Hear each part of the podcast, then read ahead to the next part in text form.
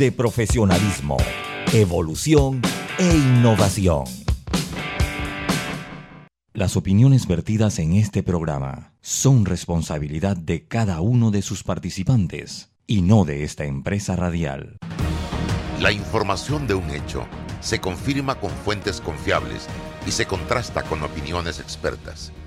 Investigar la verdad objetiva de un hecho necesita credibilidad y total libertad. Con entrevistas que impacten, un análisis que profundice y en medio de noticias, rumores y glosas, encontraremos la verdad.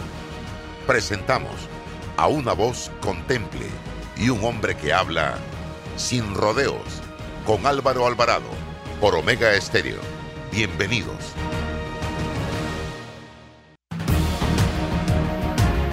Amigos, ¿qué tal? Tengan todos muy buenos días. Bienvenidos a este su programa Sin Rodeos a través de Omega Estéreo, emisora con cobertura nacional. También estamos en nuestras plataformas de redes sociales, Instagram, Álvaro Alvarado Noticias, en TikTok, en Twitter, en Facebook,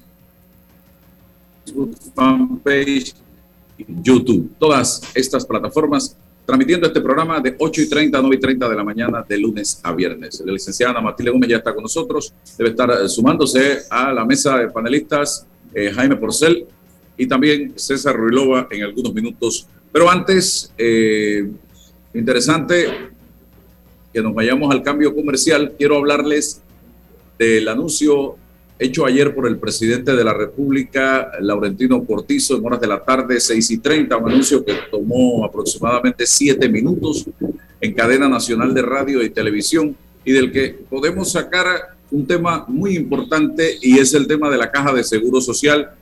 Él habló allí de 190 eh, millones de dólares al año que se obtendrían de eh, la minería eh, para aportarlos a la caja de seguro social, el programa de IBM, puntualmente el programa solidario de eh, IBM, que es el que está pasando por una situación complicada. Pero la gran pregunta es, ¿cuánto debe o cuánto se necesita para poder salvar ese programa solidario y en cuántos años? La respuesta la vamos a tener al regresar del cambio comercial. Pausa y retornamos. Llegó el pack perfecto de Credit Bank. Con promociones en préstamos personales, tarjetas y ahorros. Del 14 de marzo al 14 de abril. Con excelentes tarifas promocionales, bonos en efectivo, membresías gratis y compra de saldo al 0% de interés. Conoce más ingresando a www.creditcorpbank.com. Visítanos y llévate el pack perfecto. Credit Bank. Cuenta con nosotros. Lo que estás escuchando es todas las personas tramitando en panamadigital.gov.pa. Puedes encontrar todos tus trámites desde Pajisalvo del IFARU hasta registro de artesanías con mi cultura. Puedes encontrar todos tus trámites desde Pajisalvos del IFARU hasta registro de artesanías con mi cultura. Rápido y seguro desde donde estés. Ingresa a panamadigital.gov.pa y descubre lo fácil que es tramitar. Panamá Digital, una iniciativa de la AIG y el Gobierno Nacional. Este mensaje es para ti, conductor del sedán blanco con placa 980190. Iba con mi esposa camino al hospital y por culpa de tu morosidad quedamos atrapados en la fila del corredor. ¡Qué susto! Casi nace nuestra hija en el auto. Ponte al día con tu panapaz, porque si no pagas tú, pagamos todos. Al utilizar los corredores, asegúrate de tener tu saldo al día. De lo contrario, perjudicas al resto de los usuarios. Llama al 192 para arreglos de pago. Panapaz. Cuando no hablamos en nuestro viaje en el metro, estamos respetando a los demás y cuidando nuestra salud. Tu silencio dice mucho. ¡Qué ingeniosa frase! Dentro de Panama Ports existe un mundo que muchos no conocen, pero que hacen posible que el país no pare de trabajar y son las más de 2.500 empresas panameñas que prestan sus servicios dentro de las instalaciones de Balboa y Cristóbal, con labores muy variadas, todas muy valiosas, forman parte del engranaje para que los puertos puedan seguir operando y se caracterizan por cumplir con los más altos estándares de calidad, profesionalismo y son parte del equipo que mueve el puerto y mueven a Panamá. Hutchinson Ports, PPC. Transforma tus cuentas por cobrar en dinero fácil y rápido. Eso es factoring de soluciones financieras Mi Éxito. Te compramos tus facturas y nosotros nos encargamos de cobrar. Escríbenos al 6330-2334 y nuestra asistente virtual Sophie te ayudará a empezar el proceso. Factoring, otra solución financiera de tus amigos de Mi Éxito.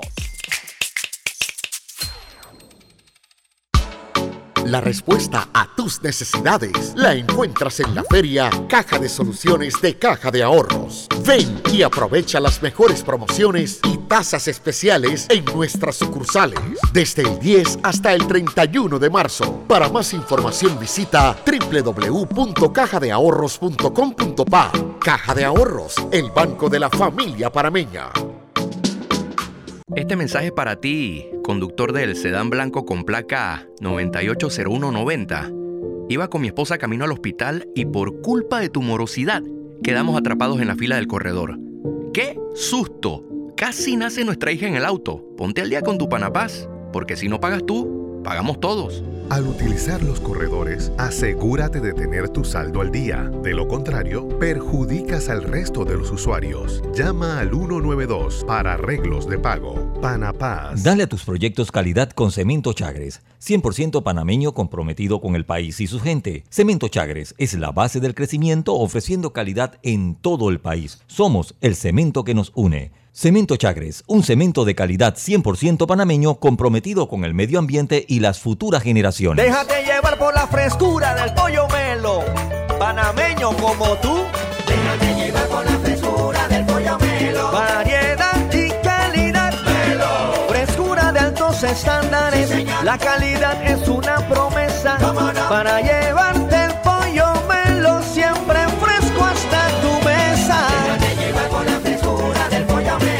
sabor y calidad lo prefiero. Déjate llevar por la frescura melo.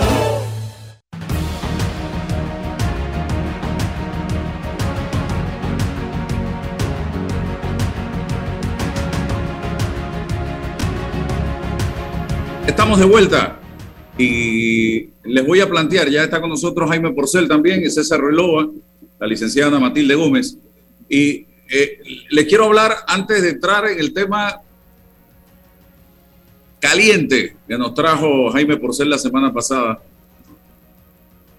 en el asunto de la caja de seguro social. El presidente ayer en la tarde anunció 190 millones de dólares que serán destinados del contrato que se está firmando con la empresa minera eh, Panamá a la caja de seguro social, el programa de invalidez, vejez y muerte, el programa solidario.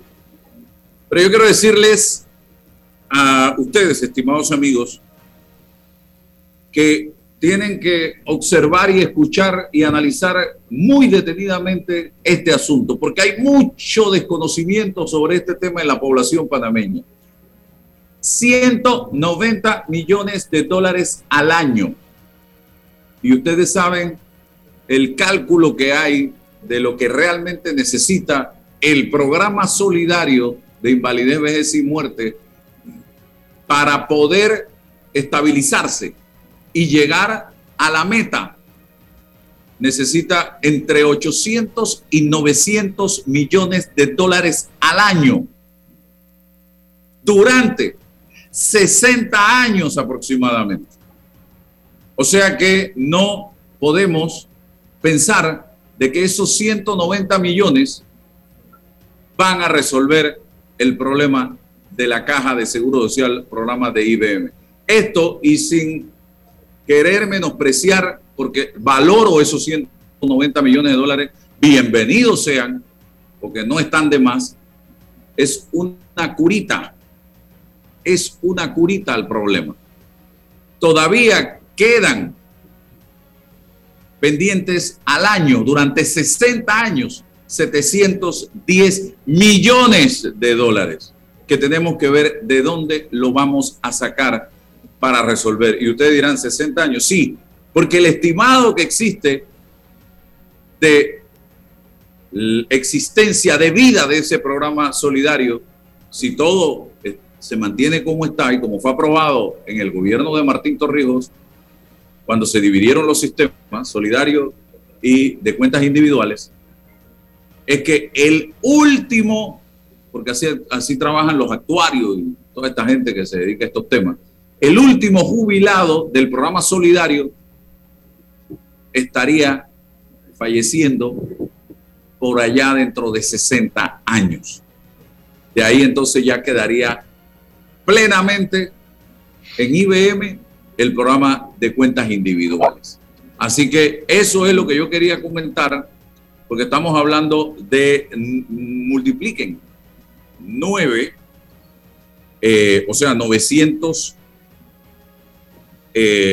900 eh, eh, millones por año por 60, 54 mil millones de dólares son los que necesitamos aproximadamente para resolver este tema. Y eso no va, los 190 que está planteando el presidente no va a alcanzar. Y tampoco la minería, esa mina, va a llegar hasta dentro de 60 años, estimados amigos. Así que tenemos que buscar ese recurso de otra manera. Hay en este momento un estudio que está haciendo la Organización Internacional del Trabajo y que debe ser entregado a Panamá en los próximos meses, eh, de, la for de cómo está la situación de la caja de IBM y las fórmulas que pudiéramos estar analizando para enfrentar este tema. Le doy la palabra a la licenciada Matilde Gómez. Eh, yo decía que en el, en el receso que los dos gobiernos anteriores, el gobierno de Martinelli y el gobierno de Varela, no hicieron absolutamente nada y sabían lo que estaba pasando en IBM. Y también decía que el último que hizo algo fue el gobierno de Martín Torrijos y fue el momento en que se separaron los programas, Solidario por un lado, el mixto o de eh, cuentas individuales por el otro, y la licenciada Matilde Gómez anotó algo muy importante que también los oyentes de la emisora se merecen saberlo. Adelante, licenciada. Sí, bueno, gracias Álvaro. Saludos también a, Jaime Porcel, que se suma al programa. En efecto, yo decía que en el año 2005 la ley 51 de la Caja del Seguro Social, la ley orgánica, fue reformada, fue la última vez que ha sido pues, así para tocar los programas a fondo, y el sistema de beneficios definido quedó por un lado y el sistema mixto del otro. Eh, los esos dos subsistemas, o sea, dentro del programa de invalidez, vejez y muerte, esos dos subsistemas lo que hicieron fue eh, de alguna manera romper con la pirámide, si se quiere, que había, ¿no? Iban entrando personas al sistema a cotizar y los de arriba cobraban en base a los que abajo se estaba cotizando. Pero al romper eso, obviamente en el año 2020, de acuerdo a lo último que yo leí, todo el que tenía por debajo de 49 años estaba en el sistema mixto y el que tenía arriba de 49 años estaba en el solidario pero todo eso que estábamos arriba en el sistema solidario, ya no teníamos quien alimentara el sistema. Por supuesto que esto de la, del aporte que va a hacer la minería, de los, de los dineros de la minería, trae sentimientos encontrados, ¿no? Porque los que nos oponemos a la minería metálica o minería a cielo abierto, por cuanto ella contamina, le entra a uno esa, lo, ponen a uno en ese estado de, ay, ay, pero qué bueno, o sea, es como, como, como una, un poquito de ilusión en el sentido de que cada año inyectarle al sistema o al, al, sistema 190 millones no es poca cosa. Pero por supuesto, bueno, de acuerdo a los actuarios no es suficiente y se necesitan otras medidas complementarias para que el sistema sobreviva. Así que, pues esto es lo que yo quería comentar, ¿no? Que los gobiernos que, que siguieron a los de la reforma, a, los sistemas de beneficio definido y el sistema mixto, cuando se crearon bueno, se dejó el que ya estaba y se creó un subsistema. Los gobiernos que siguieron fueron muy irresponsables porque eso se sabía. Eh, de hecho, el mismo gobierno que estaba haciendo la reforma, el propio gobierno Martín Torrijos, sabía eso era pan para hoy, hambre para mañana. Eso le daba un respiro al sistema por unos años, pero que había la obligación de continuar. Y ellos eh, tenían mayoría en la Asamblea, en otro gobierno, que también pudieron haber impulsado esas reformas, ¿no? Así que sí ha sido mucha irresponsabilidad, como tú dices, es evadir la carga política que representa enfrentarse a un tema que nos enfrenta los propios panameños porque no hay no hay un consenso general al respecto, pero estos son de esos temas duros en los que se tiene que actuar con transparencia, con la verdad, con datos o cifras duras, con datos, con evidencia científica que permita a la gente aceptar aun cuando no esté de acuerdo, aceptar algunas medidas que hay que tomar. Eh, ese es, mi aporte, ¿no? Y las medidas paramétricas el tratar de resolver este tema sin tocar las medidas paramétricas es imposible. Sí, pero yo creo, Álvaro, que las medidas paramétricas, en la medida que el ciudadano o el, jubilado, el, asegurado, vea que hay un esfuerzo por corregir las fallas estructurales en cuanto a la administración del propio sistema y que el gobierno está de alguna manera aportando y reflotando, como ha sido en todos los países que se ha rescatado el sistema, porque esto no ha pasado solo en Panamá, la crisis de los sistemas de pensiones ha sido universal. Total, total. Se ha pasado del sistema de bienestar y vino el modelo neoliberal. Entonces, todo esto hay que analizarlo viendo cómo fue el error de los otros, cómo aprenden los sabios, cómo, cómo actúan los sabios, aprendiendo del error ajeno. Entonces, yo creo que estamos a tiempo y si los jubilados, si los pensionados o el asegurado observa que hay otra serie de medidas que se toman y el sacrificio es compartido, yo creo que están dispuestos también a dar su cuota porque nadie quiere que, la, que el sistema fracase. Claro que sí. Y me dice acá un empresario, me reservo el nombre y coincide plenamente con lo que nosotros estamos planteando, que ese es el problema cuando tratamos de buscarle soluciones políticas a situaciones de índole técnico. Aquí las soluciones tienen que ser técnicas, con especialistas en la materia. Y esos errores, entonces lo quedamos pagando todos. Don César Relova, eh, eso es como cuando tratamos de resolver los problemas de la política a través de la justicia o los problemas de la justicia a través de la política. Buenos días, Álvaro. Buenos días, licenciada Ana Matilde. Buenos días, don Jaime Porcel, paisano por el Yu Sanguini. Está casado con una santeña de pura cepa, así que usted tiene pasaporte san, villano, pero con B alta, Jaime. Eh, bueno, te tenemos aquí después de la pregunta que me hiciste eh, la última vez, así que vamos a debatir sobre los partidos políticos. Yo planteo lo siguiente. Mm, el gobierno de Nito Cortizo le, va a poder decir al país que cumplió con el aporte, cumplió con el aporte que establece la ley, que le corresponde al gobierno en, respecto a, su compromiso con la Caja del Seguro Social. Yo no escuché en el discurso de Benito Cortizo hablar de una solución estructural, que esto representaba una solución, un camino a la solución. Él habló solo del aporte. Claro, uno le puede sacar la punta política a todo esto, pero él habló del aporte. Y eso es lo que por ley le corresponde al gobierno está pendiente la solución estructural, la definición estructural, la toma de decisiones estructurales sobre el problema del seguro social. Eh, eh, eh, es decir, todavía el presidente Cortizo no le va a poder decir al país que estamos encaminados o en vías para esa solución. Eso hace falta. Y, considero que es parte de, separar el debate, bien por el, por el aporte, por el compromiso del gobierno, porque es lo que corresponde y es lo que ha faltado en los gobiernos anteriores. No se ha cumplido desde el gobierno con los aportes que correspondían. Lo otro es, qué interesante, eh, porque todavía hay un sectores que, que se preguntan y nos preguntamos, ¿en qué nos gastamos el dinero del canal de Panamá? Bueno, por lo menos ahora vamos a poder contestar, el dinero sobre la explotación minera se gasta en esto, está definido. Podemos hacer un debate si está bien o está mal, pero por lo menos tenemos una base de decir, esa, esa, ese rubro se va a gastar específicamente en este sector. Eh, pienso que, que, sí, que tenemos que empujar em, la solución estructural, cualquiera que sea, están los especialistas para eso. Hemos tenido gente que ha mm, un poco recomendado algunas posibilidades técnicas, primero los números, primero lo técnico y después todo el andamiaje político.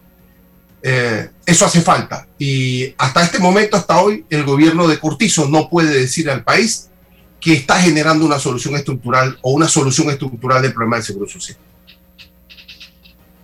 Jaime, me gustaría tu punto de vista.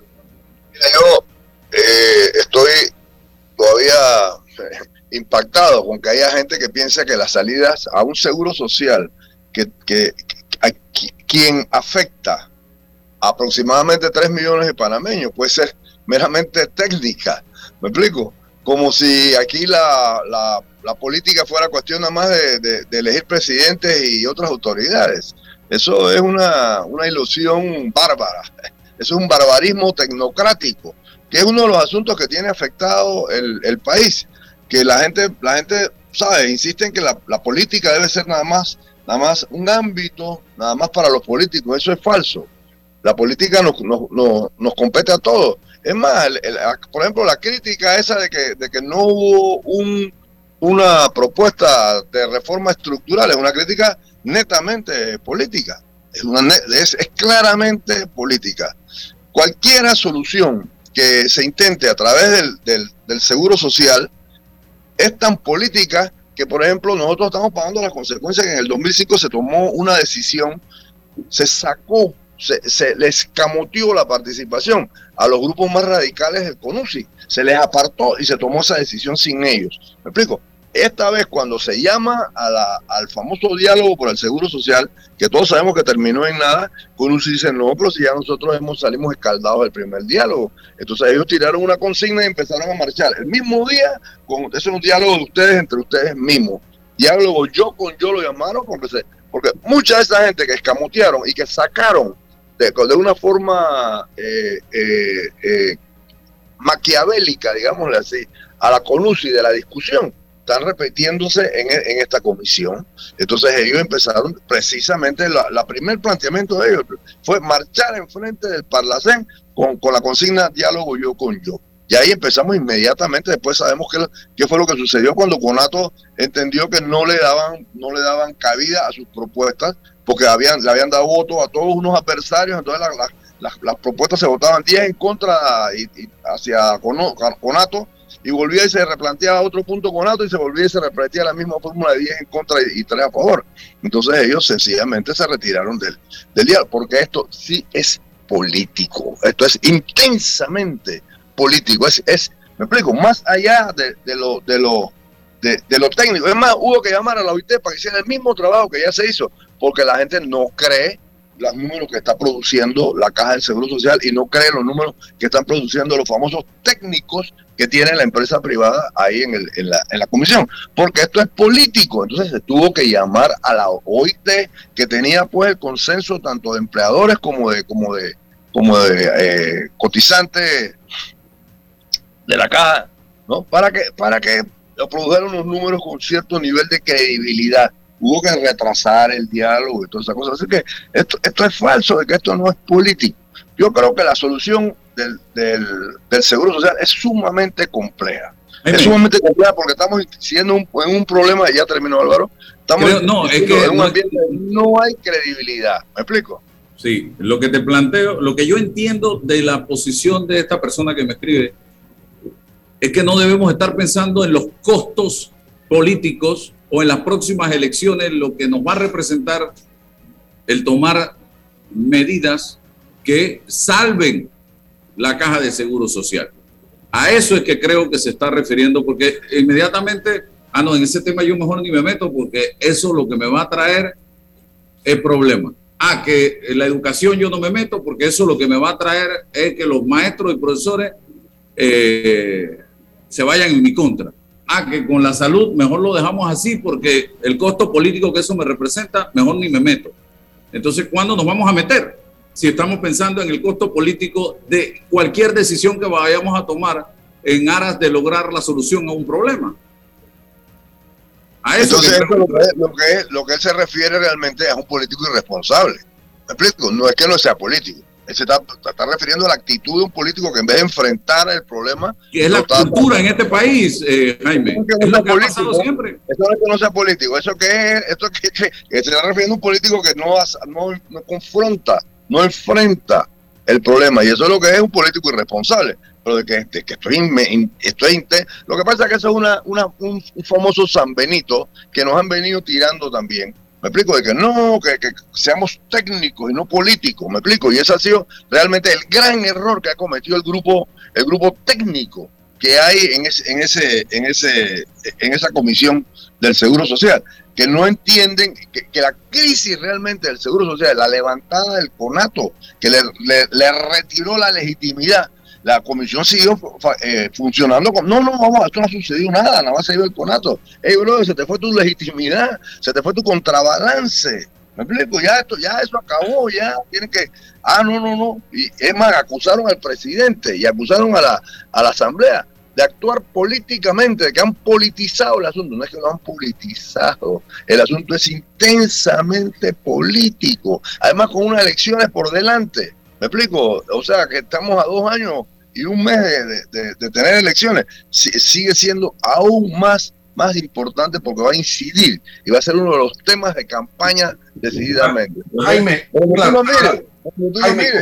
Jaime, pero la, la, posición radical o la interpretación radical es la exclusión del ámbito técnico y del ámbito político. No, no, no, esa es la, la visión radical. Pero este tema admite y permite un análisis eminentemente técnico. Claro que ese resultado tiene que pasar al tamiz político. O sea, es una combinación. Es una combinación. Hablemos de tecnopolítico. yo, yo, yo por tecnopolítico. Por supuesto que, sí. Tuya. Por supuesto que sí. Bien. Un tema para seguir abordando, pero también quiero tocar, licenciada Ana Matilde, la gran pregunta que quedó el martes. ¿Nos representan, nos representan a todos los panameños, inscritos o no inscritos, los partidos políticos? ¿Qué dice usted, licenciada Matilde? Y después le doy la palabra a Jaime Porcel. Y para que entonces después me suelte ta, ta, ta, ta, la pelotera. Yo creo que... No, su opinión, es que la idea es que cada quien exprese una opinión. No, no, mentira, es pura broma porque él fue el que tiró la vez pasada en el programa pasado la bomba y después dijimos, bueno, hay que, tú dijiste, hay que traerlo para que él mismo desenrede toda esta, toda esta madeja que ha creado. Bueno, yo creo que es un error eh, pensar que a todos los ciudadanos nos tienen que representar los partidos políticos. Los partidos políticos, desde mi punto de vista, son organizaciones necesarias para el pluralismo y para la democracia y su fortalecimiento. Donde no hay partidos políticos, hay autocracia, hay o hay un solo partido o gobierna una sola persona. Así que el ejercicio del poder con la existencia de partidos políticos, a mi juicio, lo que garantiza es participación política y pluralismo. Obviamente hay un segmento de la población que no, no desea, no quiere participar en ningún tipo de colectivo para poder ventilar sus ideas políticas o para poder expresarse políticamente. Eso tal vez somos las personas que no nos hemos inscrito nunca en un partido político, que somos, bueno, que somos pensadores libres. Eh, no nos gusta que nos encasillen con una ideología o con, con un pensamiento estructurado dentro de una organización que tiene una definición como tal, sino agarrar lo mejor de todos los mundos, o el que prefiere que no lo identifiquen con ningún mundo. Todo eso es posible. Entonces, yo creo que es un error pensar que nos tienen que representar a todos. Por eso existe tantas toldas políticas como pensamientos puede haber. Y también sabemos que la mercantilización de la política es un fenómeno que ha incidido en la existencia, la pluriexistencia de toldas políticas, ¿no? Y eso cada quien se inscribe en el que mejor se sienta. Yo creo que el problema radica en que el modelo político nuestro representativo, es decir, a través de voceros, porque a no todo el mundo se le puede ir a preguntar cada vez que se van a tomar decisiones, es el modelo que ha caído en crisis, porque quienes llegan a, a obtener el espacio de poder para representar, terminan representando intereses individuales, particulares o mezquinos, y por eso cada vez más se distancian de quienes le depositan la confianza al momento de darle el voto. Yo creo que ahí está el problema de la representatividad, no de la existencia de los partidos políticos. Creo que son dos cosas totalmente distintas. Por supuesto, me gustaría escuchar a los expertos, que yo no lo soy, pero habiendo vivido dentro del, sistema político y del cual no me alejo y que creo que no me van a permitir alejarme porque no me dejan otras otras alternativas tampoco.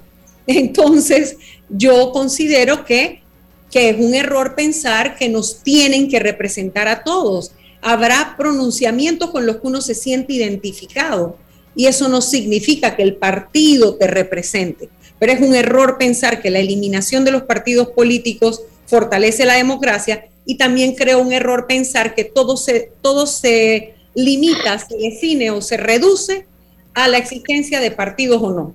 Es decir, que el debate sea eliminar los partidos políticos. Eso sí que no, ahí yo no me inscribo, aunque no esté inscrita en partidos políticos y no sienta que en este momento yo me vea allí representada, porque obviamente hay muchos ciudadanos que no tienen la posibilidad de articularse con el poder, sino es a través de representantes políticos. Lo que ocurre es que los, los fundamentos más sanos de que las necesidades sociales fueran resueltas a través del ejercicio político en colectividad, es decir, trabajando en equipo dentro de un colectivo político, eso se han ido perdiendo. Y la mercantilización es lo que se ha, se ha visibilizado más. ¿Por qué? Porque se le ha mandado un mensaje eh, al colectivo, a la, la, a la sociedad en general, que los partidos políticos son cascarones mercantilistas que se venden al mejor postor y que plantados en los partidos políticos cualquier negocio es posible, porque las necesidades más básicas de la sociedad las convierten en negocio. Ese es donde yo creo que ha venido todo, donde viene parte del gran problema de, de la crisis que enfrentan los partidos políticos en este momento. Desde mucho tiempo. Bien, yo creo que eh, Ana Matilde, para mí toda una sorpresa, ¿no? Ver a, mi antigua alumna y amiga de siempre, eh, número uno, con unas posiciones tan, tan lúcidas y un verbo eh, que claro, claro, ¿no? Expresando precisamente lo, raro, lo raro es que eso le sorprenda, profesor. ¿Cómo, cómo? ¿Perdón? Digo, lo raro, es que, eso le sorprenda. Bueno, yo tengo cosas raras, la verdad. Admito. Eh, por ejemplo, hago a veces eso, ¿no? Me empiezo a preguntar cosas que, que uno empieza a oír que no, pero que, que, empieza a sentir como, como eh, inmanente a la democracia la presencia de partidos. Pero yo digo, bueno, bueno, aquí el señor Sartori hace 100 años dijo que los partidos políticos, es un pensador italiano que es un clásico, dijo que los partidos políticos son una especie de correa de transmisión de las necesidades de, los grupos sociales hacia el poder. Eso suena lindo y, yo creo que, que mi antigua alumna lo, toca también, ciertamente. Pero sucede que ahora estamos viviendo que los, partidos, los partidos se han convertido en realmente en la, en expresión de cúpulas. Por ejemplo, yo que, sigo con mucha eh, fruición al panameñismo y al PRD, veo como cuando cambian las cúpulas, cambian precisamente los intereses y luego aquellas cúpulas que son desplazadas se convierten en, en, parias dentro de la, de la, de la propia eh, organización y la organización empieza a gobernar para cúpulas, para, para un, pequeño grupo. Si es, entonces yo digo esto, ¿dónde está la representatividad? Pues entonces yo me pregunto yo mismo, cuando veo eh, los la, no respuesta que hay de parte de los partidos, o ¿dónde están los partidos ahora en la discusión del seguro social? Me pregunto. Me explico, ¿dónde están los partidos en la discusión del, del, seguro social, en la discusión de la salud, en la discusión de la, pandemia? Sí, dígame. Déjalo en dónde están los partidos, déjalo ahí. Déjame, terminar, déjame terminar. En este momento, en este tema, así que si te vas de tema en tema. Terminar la idea para decirlo. Yo, donde yo quiero caer, lo que, o mencionar lo que mencionó todo, todo, todo el tiempo todos los que estudian los partidos políticos están en una crisis de representatividad, no representan. Y lo dejo ahí. Y es el modelo político en general, Jaime, si, me permite, porque es el modelo, el modelo político que tenemos y pareciera que estuviéramos viviendo, bueno, siempre dicen que son los últimos tiempos y estamos al punto de no retorno, pero el, el modelo representativo pareciera estar como en sus últimos estertores. Cada vez la gente quiere más espacios de participación directa. Eh, y eso es lo que pudiera dar incluso al traste con el, el, modelo representativo. La gente quiere poder opinar. Bueno, de hecho, el, movimiento que se está dando ahora, usémoslo como ejemplo, el de la posible revocatoria de mandato del señor alcalde, es una, un, un deseo de participación directa del ciudadano en una decisión políticamente vital sobre todo para una estructura partidaria. Perder al un alcalde por, por mandato ciudadano, perderlo de esa manera, así como lo gana, pero perderlo e, es, es un golpe muy duro a un colectivo político. Yo no sé cómo lo ven ustedes. No debemos mencionar las redes, ¿no? No debemos mencionar las redes, el papel que están precisamente como vinculación al poder que están actuando eh, las redes y que, y que están sustituyendo a los partidos, ¿no? Y hay los medios de comunicación en términos generales, ¿no? Correcto, correcto, correcto. Es que hay distintas plataformas que están anulando a los partidos políticos y la necesidad de esa representación. Porque la es gente. Que nunca la han tenido, es que nunca la han tenido, realmente. Pero yo diría que histórica, originalmente sí, porque si tú te pones a ver sin la existencia de las redes, ¿qué posibilidad tenía un ciudadano lejano en un lugar donde le tomaba tiempo llegar a donde reunirse con el presidente del partido, su secretario general o demás para poder, eh, o perdón, o, manifestarse, tener la, posibilidad de llegar a un medio para hablar. Ahora tú agarras el celular y cualquier opina, tú a veces no sabes ni con quién estás discutiendo. Digo, yo no me engancho en esas discusiones precisamente por eso. Tú no sabes con quién estás hablando. Y incluso puede ser alguien que no está ni en tu propio país. César cuando le preguntaron a Kelsen qué era la justicia, él confesó que, eh, que él no podía ni debía generar un concepto sobre lo que es justicia, porque había pasado Platón, habían pasado unos pensadores más abusados que él y, y él no había logrado conceptualizar qué era eso y que le pedía disculpas a la intelectualidad. Entonces, cuando uno plantea o pretende plantear si los partidos políticos nos representan en una pregunta cerrada, yo, yo como abogado me escaparía de contestar esa pregunta un sí o no y lo replantearía en el, en el, en el punto de definir si los partidos políticos representan a la democracia representativa como concepto, como institución eh, y colateralmente o indirectamente al ciudadano. Está los partidos políticos como célula fundamental hoy representando a la democracia representativa porque la licenciada Matilde dice, bueno, es que hay hoy como un movimiento de búsqueda de mayor democracia directa. Y, pone un ejemplo. Yo sí tendría que replantear porque es un ejemplo de democracia directa, pero que ese ejemplo o cualquier otro tenga la idoneidad o eficacia para decir o advertir que está en decadencia la democracia representativa, no me atreviera hoy a sostener eso porque no, no encuentro todavía la articulación en la sociedad que vaya en búsqueda, insisto, de mayores espacios de democracia directa todavía no lo encuentro. Y en, el otro camino al frente están los partidos políticos, las manifestaciones de la democracia representativa fortaleciéndose. Pudiese decir que el domingo fue una manifestación inequívoca de democracia eh, eh, representativa. Ahora, eh, pero para abonar o, andar en, la pregunta de Jaime, ¿en qué se han convertido los, los, partidos políticos? ¿Cómo nacen los partidos políticos? Bueno, es que, es que los partidos políticos han perdido legitimidad. ¿Por qué? Porque, porque han redefinido sus objetivos.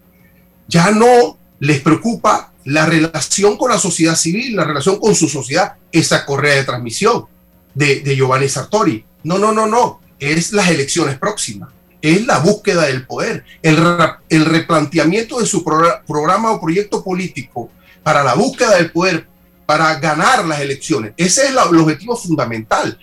Es más, en la relación partido político con la sociedad civil hay un distanciamiento y hay un acercamiento entre los partidos, aunque sean rivales. Ves que en unas elecciones se separan, en las otras se unen, buscando el objetivo para todos.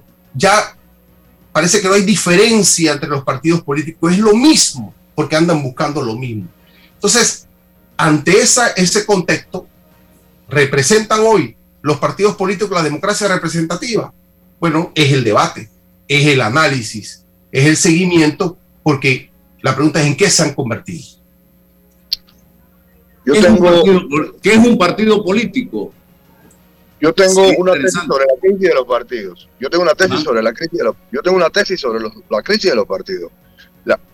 los partidos ante la ante la aparición de esa de ese eh, concepto del subsidio electoral, que pone, por ejemplo, 16 millones en el PRD, 14 para ser distribuido en 5 años, 16 millones en el PRD, 14 millones en el cambio democrático, eh, creo que al panameñismo le entregan 5 millones, bueno, o sea, un subsidio, subsidio voluminoso, un subsidio, ¿no? Los partidos han adaptado su estructura para poder apelar precisamente a, recibir ese subsidio electoral.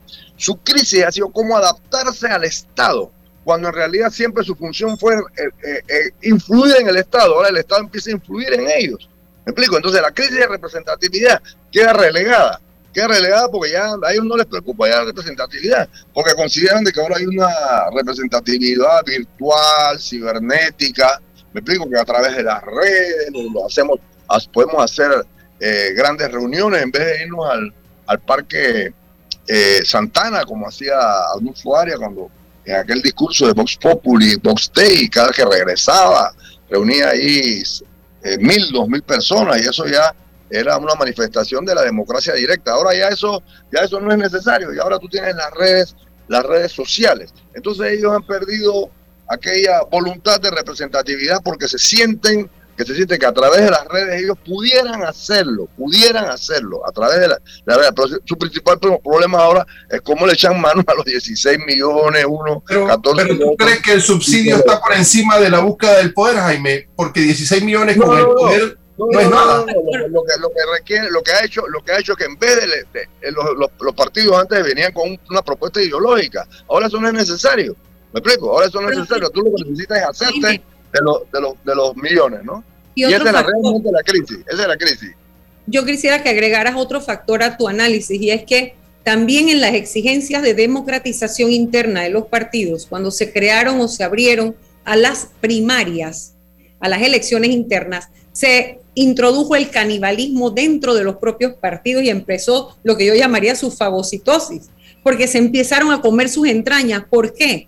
Porque para poder ganar en las internas cada quien tuvo que inscribir personas independientemente de la ideología, el, credo político, no importa lo que pensaran, cada uno tenía que traer la gente que iba a votar por uno, porque que si no tú solamente estabas siendo instrumentalizado para disfrazar el proceso democrático interno, para que realmente fuera una, una catapulta para tú salir y alcanzar y poder tener posibilidades dentro del partido, tú tenías que inscribir gente. Y así empezaron a meter y a meter, cada uno que quería correr tenía que meter un montón de personas. Yo creo que allí también hubo elemento de descomposición por la falta de cohesión ideológica. No sé si... La falta, no, no, no, no solamente cohesión ideológica, en realidad lo que, lo que ha habido en términos generales es una falta de cultura política. Si tú te pones a ver, de esos 16 millones, el 40% debería ser utilizado, de eso estamos hablando de 8 millones, debiera ser utilizado para formar la gente de los partidos, porque eso están obligados. Pero yo no, no, yo por lo menos no veo, no, no está pasando, no está pasando. De hecho, cuando yo veo una cultura nacional, que yo no, veo un avance, yo digo, ¿y dónde, dónde está esa, esa inversión? Si eso tiene ya, ya cuatro periodos, cinco periodos ya de estarse ejecutando. Entonces yo no veo una sociedad más culta, más desarrollada. Por eso yo digo, por eso yo digo, ¿qué hacen los partidos? Yo no antipartido porque no tengo respuesta. Y, Jaime, es tan cierto lo que estás diciendo que cuando uno va a la asamblea, yo que he estado allí, lo viví, yo quedaba confusa porque yo decía, pero este que se está parando a hablar de libre mercado y que del neoliberalismo y que haya competencia y que no va a haber regulación, pero este no es de un partido socialdemócrata, este no es de un partido, o sea, no hay formación ni siquiera dentro de sus propios partidos, ellos no saben ni lo que son. Cuando hablan, tú te das cuenta, tú no los puedes identificar, tú decías, pero ¿de dónde viene esta piedra? Pero, pero, ¿por qué? O sea, yo decía, pero si este es arnulfista, este es panameñista, él es en esencia nacionalista, ¿qué es lo que está hablando? o sea, era confuso para mí porque tú no los puedes identificar en sus ideologías o en su formación política porque los partidos no están formando a su gente. En lo, lo, que tú has dicho es muy cierto. En el debate de la paridad, eso quedó evidente. Cuando tú escuchas mujeres que están formadas dentro de partidos políticos que dicen, yo busqué mi voto, que ellas lo busquen. A mí nadie me regaló nada, que no se lo regalen. Y creen que la paridad es un regalo. Uno dice, wow, pero entonces, ¿en qué la están formando las secretarías de la mujer? Así que lo, que no, lo que no termino de comprender a Jaime y, a usted, porque quiero generar un debate de esto, eh, es que, es que me parece que eh, de, dónde, de dónde nacen los partidos políticos, de, alguna otra sociedad que no es la nuestra. O sea, los partidos políticos están identificándose con la sociedad entonces, si los objetivos de los partidos políticos, voy a preguntar, si los objetivos de los partidos políticos es la, la, búsqueda del poder, partidos atraparlo todos, o sea, aquí necesitamos que lleguen todos, con independencia de la ideología, porque una sociedad no nos exige ideología, no nos exige calidad, no nos exige nada. Entonces, eso es lo que es la sociedad y eso es lo que representa a los partidos políticos. Entonces, ahí está la respuesta. los objetivos están en función de la sociedad política que tenemos, no otra cosa. Es que los partidos políticos es una estructura de la sociedad. Pero el problema de la representatividad viene, desde mi punto de vista, en efecto, hay una descomposición social generalizada. El problema es que cuando usted va a representar, los principios éticos o más sanos deberían invocar a que usted represente a la sociedad como ella debería ser, no como ella es. Y ahí es la ruptura entre la ética y la política y es lo que nos ha ocurrido. Quienes llegan al poder ofreciendo lo que, lo que la gente quiere oír y no lo que la gente necesita. Pero es que, la sociedad no hace la discriminación entre la ética y, la, y, la acción política. Eh, eh, porque ese es el problema. O sea, sí, el discurso desde lo teórico lo comprendo, pero si la gente no está exigiendo la acción ética, entonces, y, Jaime, el objetivo está ahí, llegar al poder. Mira, eh, mira, mira cómo se van aliando, cómo se van separando, cómo se van aliando, y la sociedad está impávida mirando eso y no exigiendo ética. Entonces sí lo representa. Eh, permítame intervenir.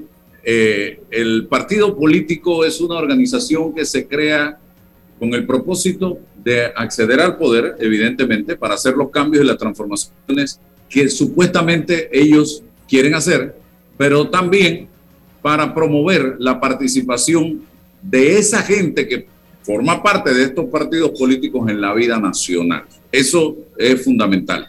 Aquí no se da nada de eso, de la participación de nada, porque aquí el accionar de los partidos políticos, y eso se repite en todos, en este momento, se da única y exclusivamente cuando hay actividad interna política de cada uno de los partidos, que si para escoger a la dirección del colectivo o cuando vienen las primarias de los partidos cada cinco años. Ese es el verdadero accionar, ahí empiezan a desempolvar los suéter, a sacar las gorras y hacer el ejercicio político. De ahí durante el año dos millones de panameños inscritos ahí, Álvaro. Y hay cerca de exactamente. Ahí de ahí usted en todos los cinco años no ve el accionar y si está en gobierno peor. Peor porque menos se ve nada. Y aquí no vemos partidos políticos reunidos periódicamente para presentarle al país propuestas relacionadas con temas nacionales. Aquí tenemos ahora mismo el PRD, Cambio Democrático, Panameñismo, Molirena, Alianza, Partido Popular, realizando metas, país y próximo a salir al mercado político el partido Otro Camino eh, Panamá. Entonces, dígame usted, estimado amigo que me está sintonizando en este momento, ¿qué diferencias hay ideológicamente que usted perciba entre esos ocho partidos que ya son partidos hoy día. PRD, CD, Panameñismo, Molirena, Alianza Popular, RM y País. La gente no logra identificar ningún tipo de diferencia. Y como dice la licenciada Matilde Gómez, usted los oye hablando en la Asamblea Nacional de Diputados y usted no sabe identificar si este es PRD, si este es CD, si este es gobierno, si este es oposición. A la final el discurso es bastante parecido de cada uno esos miembros de los partidos políticos. Y adicional a esto, señoras y señores, usted, ¿qué es lo que ve haciendo a estos señores? Disputándose la dirección de los partidos, porque lo mencionaba Jaime, hay un señor billete de, de subsidio electoral y muchos de ellos lo que están es tratando de acceder a ese dinero para administrarlo desde la dirección de los partidos y para de contar. Pero no hay formación. El último partido que yo vi haciendo formación en su gente y me gustaba ver eh, cómo lo hacían era la democracia cristiana en aquellos tiempos, en otra época, que ya eso quedó en el olvido. Hoy eso no se ve en los partidos políticos. algo vi al señor Colamarco haciendo en el PRD, porque lo mandaba a través de las redes y los grupos, que estaba haciendo en materia de formación, pero ya eso también se ha perdido y la gente está en los partidos políticos como un miembro más y para de contar. Jaime, ibas a decir algo. Sí, eh, también hay que, ahora también Héctor Alemán tiene algo, eh, algún pequeño esfuerzo de formación, eh, creo que tiene una especie de diplomado ahí armado. bueno, yo quería ir otra vez a la distinción que hace eh, la mía Ana Matilde, cuando ella dice, yo, yo por ejemplo, yo, yo, yo, yo trabajo en la práctica ¿no? Yo trabajo en la práctica, yo no, yo no trabajo, eh, número uno, todos tienen ideología, tácita, pero la tienen, toda, una ideología neoliberal, clarita, todo, individualismo, contracción del Estado, eh, la libre oferta y demanda como elemento central de la sociedad. O sea, todos son, todos son neoliberales, yo no tengo, con excepción del FAT, con excepción del FAT, que el FAT cuando yo leí su programa, era un programa típicamente centroizquierda, donde hablaban del buen empresario, del empresario honesto, o sea que Marx se dio la vuelta en la tumba en ese momento, o sea, eso no era marxismo, ellos eran centroizquierda, ellos eran socialdemócratas, eran torrijistas, eran torrijistas. Pero yo quería, yo donde quiero llegar. Eh, sí es verdad, antes o uno tiene, tiene la concepción aquella que el político es aquel individuo, modelo, que todos los demás tenemos que, que observar cómo se comportaban y cómo se vestían. Me explico, y ellos trataban también de dar la talla, de dar la vara, hasta que llegó uno y dijo, yo no le debo un fucking real a nadie. Me explico, ustedes son unos HP. Aquí la gente entra limpia y sale millonario. Empecé a hablar en clave reggae.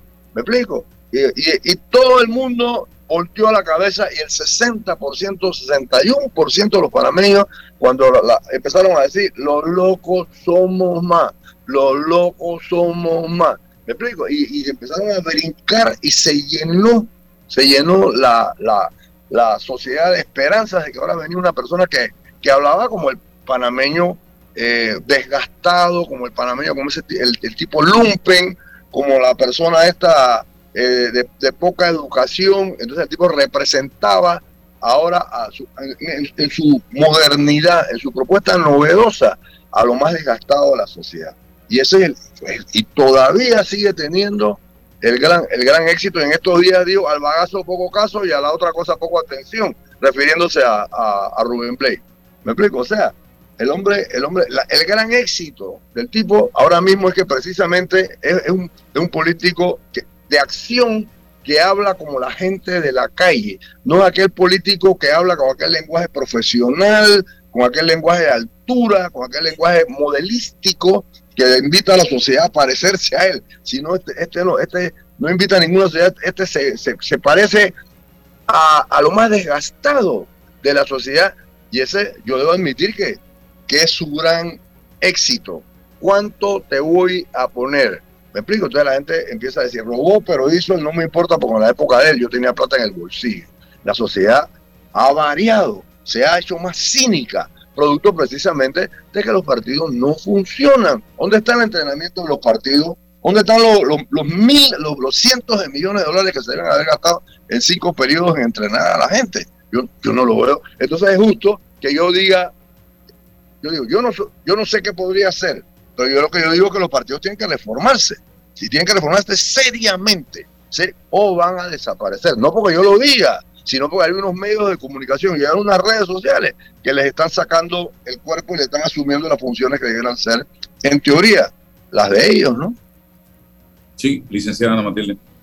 Sí, no, lamentablemente tengo que concederle, ¿no? Hay un espacio de hay, hay, una especie de masoquismo, en la sociedad disfruta verse reflejada en aquello que quiere ser y que no termina de ser, y aquello que le enrostra lo que realmente es. Y es por eso es que uno ve películas de terror, por eso es que dice, bueno, él es Jaime psicólogo y lo sabe mejor que yo. Por eso es que uno va y sufre, va en ese momento y va a una película de terror o películas donde hay carroña, donde hay sangre, donde hay porque esa es la parte más oscura del ser humano. Y cuando tú tienes un personaje que públicamente te, enrostra eso que tú vives escondiendo, todo eso que es oscuro, eso que haces en la intimidad de tu casa, eh, cuando no le importa, digo, tu guardar las formas sociales. A ti te, el proceso de socialización hace que la gente acomode a los convencionalismos algunas conductas que en intimidad tú haces, pero que públicamente no. Bueno, cuando aparece un personaje que, que, se quita todo ese velo, ¿verdad? Entonces te enrostra lo más sucio del ser humano, lo más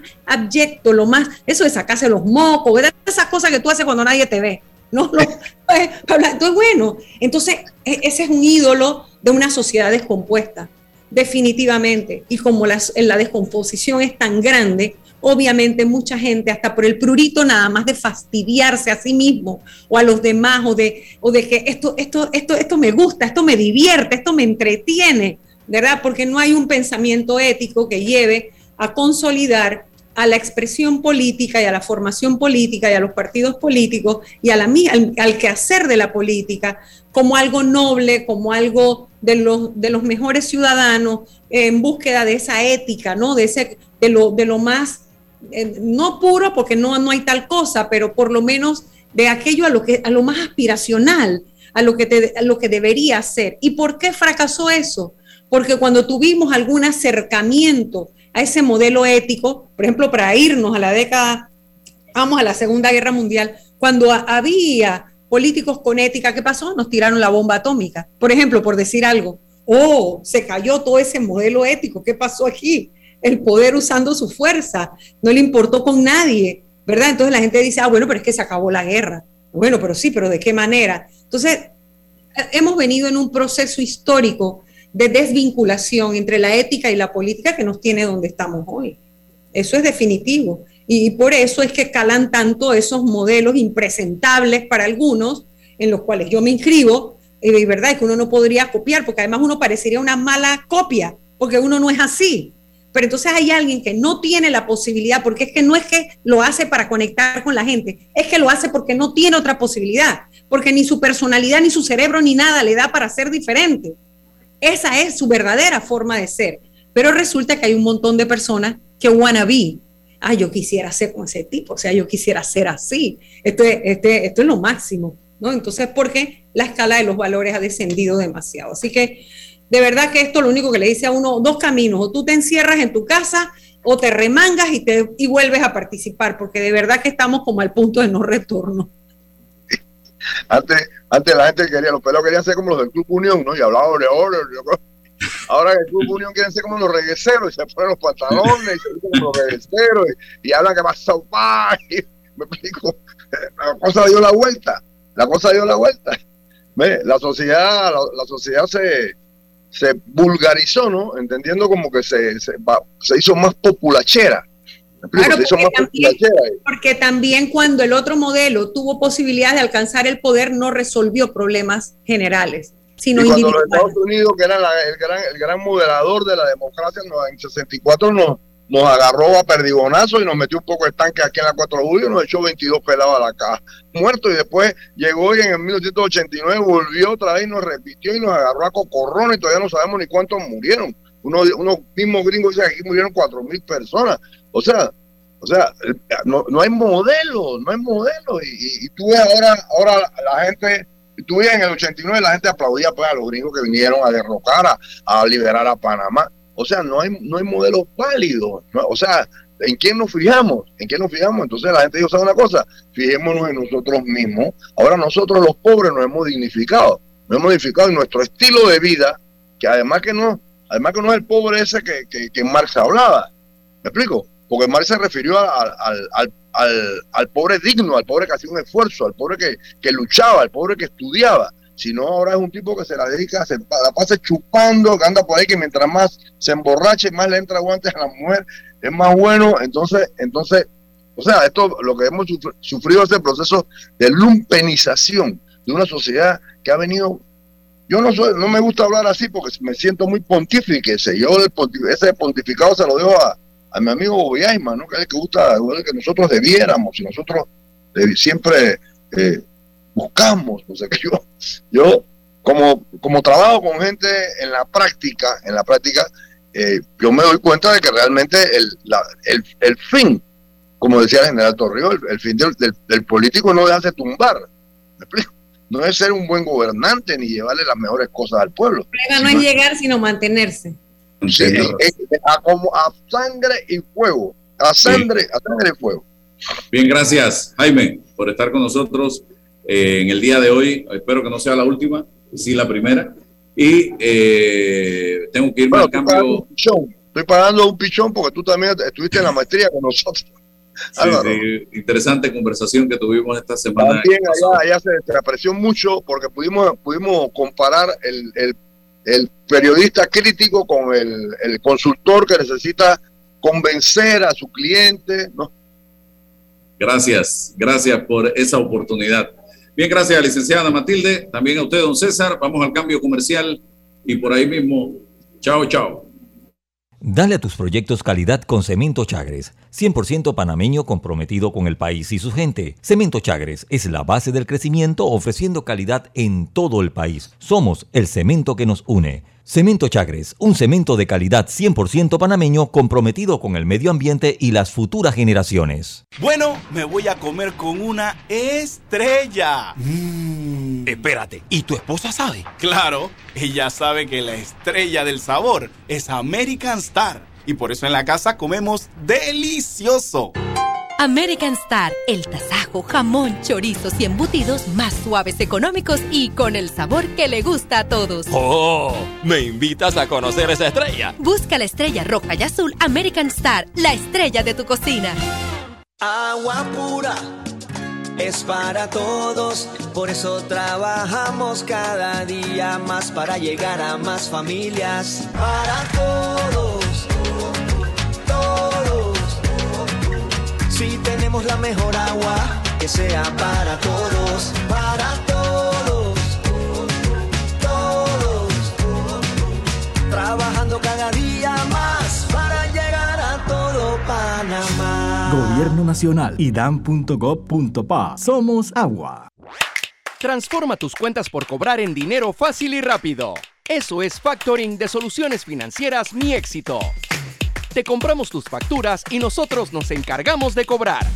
Escríbenos al 6330-2334 y nuestra asistente virtual Sophie te ayudará a empezar el proceso. Factoring, otra solución financiera de tus amigos de Mi Éxito.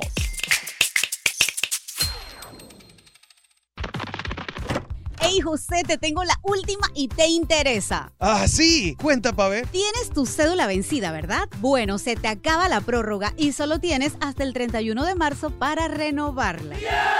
No pierdas más tiempo y saca tu cita facilita en tribunalcontigo.com. Mira, elijas el horario que más te convenga en las oficinas regionales de lunes a viernes hasta las 6 de la tarde. Además, los fines de semana de 8 a 4 de la tarde. ¿Qué más quieres? Oye, la están votando. Ahora sí no tengo excusas, voy a sacar mi cita ya.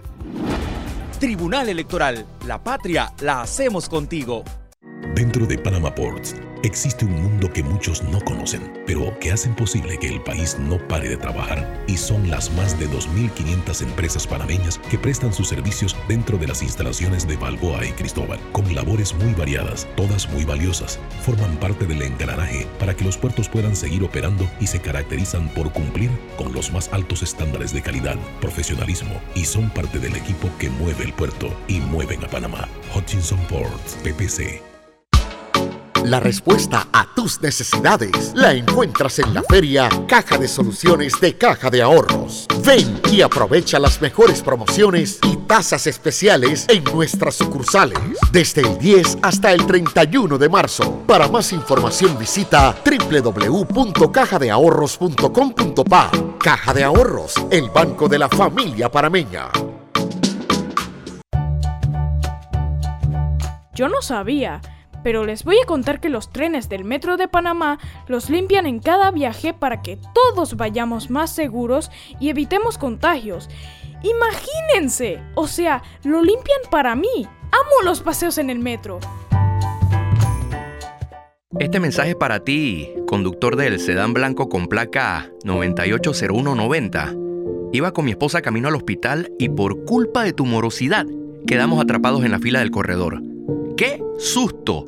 Casi nace nuestra hija en el auto. Ponte al día con tu Panapaz, porque si no pagas tú, pagamos todos. Al utilizar los corredores, asegúrate de tener tu saldo al día. De lo contrario, perjudicas al resto de los usuarios. Llama al 192 para arreglos de pago. Panapaz. Llegó el pack perfecto de Credit Corp Bank con promociones en préstamos personales, tarjetas y ahorros, del 14 de marzo al 14 de abril, con excelentes tarifas promocionales, bonos en efectivo, membresías gratis y compra de saldo al 0% de interés. Conoce más ingresando a www.creditcorpbank.com. Visítanos y llévate el pack perfecto. Credit Corp Bank cuenta con nosotros. La información de un hecho se confirma con fuentes confiables y se contrasta con opiniones expertas. Investigar